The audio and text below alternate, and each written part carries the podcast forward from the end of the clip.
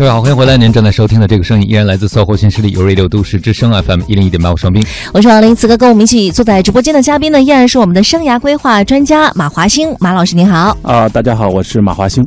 欢迎马老师，今天我们聊聊这个跳出舒适区的问题啊。嗯，其实这个话已经大家都耳熟能详了。对，特别是朋友之间互相挤得的时候，就会说，我就觉得你现在就不不是不用纠结，你就跳出舒适区就行了。但关键是朋友往往不会告诉你另外一件事，往哪跳。对，可能步子一不小心迈大了，就不知道跳哪儿去了。嗯，对。呃，但是这个跳出舒适区这件事情，该该往哪跳，可能是很多人困惑的。他们只是觉得说我应该有点改变，但是往哪个方向呢？不知道。嗯。嗯，我觉得可能得往他自己想要去的方向，第一个，然后不要不是不是别人让他去的方向。嗯，所以我说就是那种找那个虐心的那种感觉，然后就是看到一个更牛的地方，然后但是我又想去，我我就是很想去，虽然我可能会遇到挑战，但我还是很想去，就那种方向，就足以想去到哪怕是有挑战和未知，我也愿意迈出这一步。对，但是不需要事先做一些心理的准备，或者是先掂量掂量自己有多少斤子往那边跳吗？是的，是的，是的，嗯，呃，就是。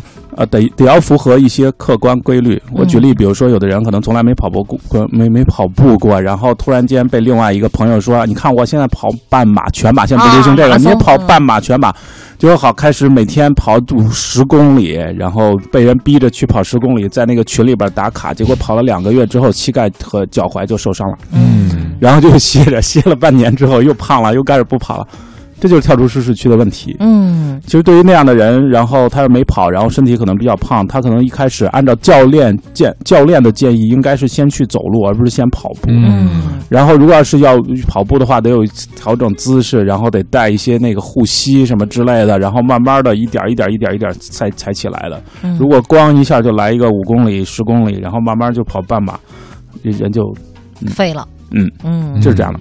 哎，所以是需要这个练习，也要步骤和规律。但您刚才说到的一点，就是问你究竟想去哪儿哈？嗯，很多朋友你问他想去哪儿，他可能会跟你说，哎，想来想去还是待在舒服区，就就跟家宅着最好啊。嗯，就知道自己想去哪儿，也真的是一件可能是需要去了解的事情。对，需要内省的一个事。对，一个是需要了解，还有一个就是说，他后来他虽然这么说，但是还是我说的，叫形势逼人强嘛。嗯，就是他一旦真的出去去看一看世界的变化，然后还有压力嘛，还有很大的压力嘛，这房价咣咣咣涨。对吧？各种各样的这样的压力，所以他自然会那个，他会，他会，他会有行动的。这个人们会因为痛苦而离开自己的舒适区。嗯嗯，痛苦也是改变的因素哈。但是有的时候真的离开舒适区的时候，也会面临另外一种痛苦。就刚才您说的，嗯，这个可能是步入太大了，嗯，承受不了。另外一种呢，可能就是觉得茫然不知所措，因为确实没有经历过这件事情。嗯嗯嗯。呃，如果要是茫然不知所措的话，其实看一看，其实我们一般都会去问说，那你的朋友什么的，他们都怎么做，怎么做的，然后怎么做到的，他们一步一步是怎么做的，然后还有一些资深的，还有一些专家，就第三方的专家啊，不是自己的亲戚朋友，第三方的专家，然后在某个领域比较好的，然后他会给你一些。建议给你一些方案，然后以及他自己怎么一步一步做到的。嗯嗯，我有个朋友挺羡慕一个圈子的，就是金融圈。嗯，他就想通过自己努力上个学，然后去金融圈。他就采访了一下在金融圈工作的人。嗯，我也不知道他采访这些人为什么都众口一致的跟他说，劝他别来。嗯，因为就是压力非常大。看虽然看上去光鲜，叫人前显贵，人后受罪，而且受很多不稳定因素的影响挺大的哈。嗯。啊，所以他就决定他要不要去。我就发现，其实问的这个人也很重要，是吧？嗯，还有一个就是，确实如此，每个每个选择都有坑。嗯，就是我讲，就是我给他们讲，就是其实你做的每个选择都有坑，你不做选择也有坑，反正到到处都是坑，看你哪个，看你想跳哪个坑了。嗯，对，就这个意思。所以这个职业也是围城，因为人家已经进了那个圈子，所以他更多的可能是吐槽，对吧？因为有些他拥有的东西就不那么重要了。但是对于你没有去过那个圈子，如果你真想去。可能对方的意见并不能足以让你去做出针对你的决定。我我觉得需要全面的了解，看对方所说的那个坑是不是你承受不了的。嗯，就是就是我们需要比我们做比较，我们人去做选择、做比较的时候，总会出现一个问题，就是你看我这多惨，你看他那多好。我们用我的惨跟对方的好来比较，或者我们用我们的好跟对方的惨来比较。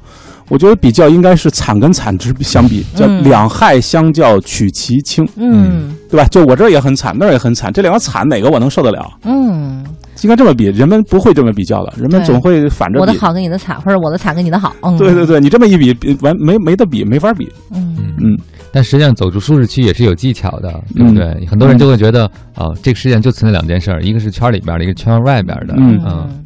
但其实的话，是不是分了好多层？就舒适区外头的话，会有哪些圈呢？呃，它其实是有很多，就就是我们需要把一个目标大的目标变成一个一个小的目标嘛，对吧？我举例，比如说，对于一个男生来说，可能周末把全家的地拖掉，就是跳出舒适区了，对吧？那个目标很大，对吧？太大了，哎呦我的天啊！就全家，然后比如说家里边如果稍微房子大一点，一百平米。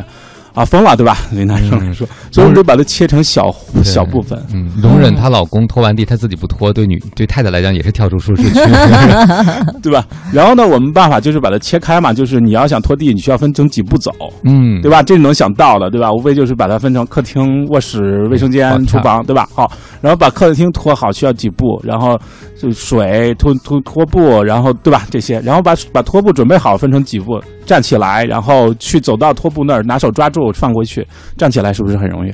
嗯，马老师，你是深受其害吗？我洗碗，我洗碗。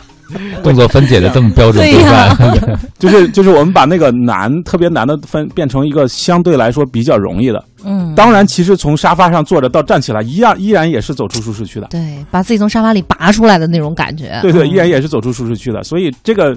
呃，我们当然你要说站起来也很难。那我们对啊，确实对于一些身体机能出现问题的，对吧？然后重新康复的人，真的站起来很难，那就还得重新再继续分解，对吧？嗯，肌肉是能感觉到哪个肌肉变化了，然后开始怎么样怎么样，然后再站起来。嗯，就是我们要把难的事情拆成一个一个很容易的事情，分解成很容易的事情，然后人的大脑就听了，要不然大脑不听。嗯，就你不能给自己定一个特别就是好像很远大的这样的一个目标，而是应该把它拆分成具体的一个动作。我第一步应该怎么做？先把第一步动起来。嗯，对。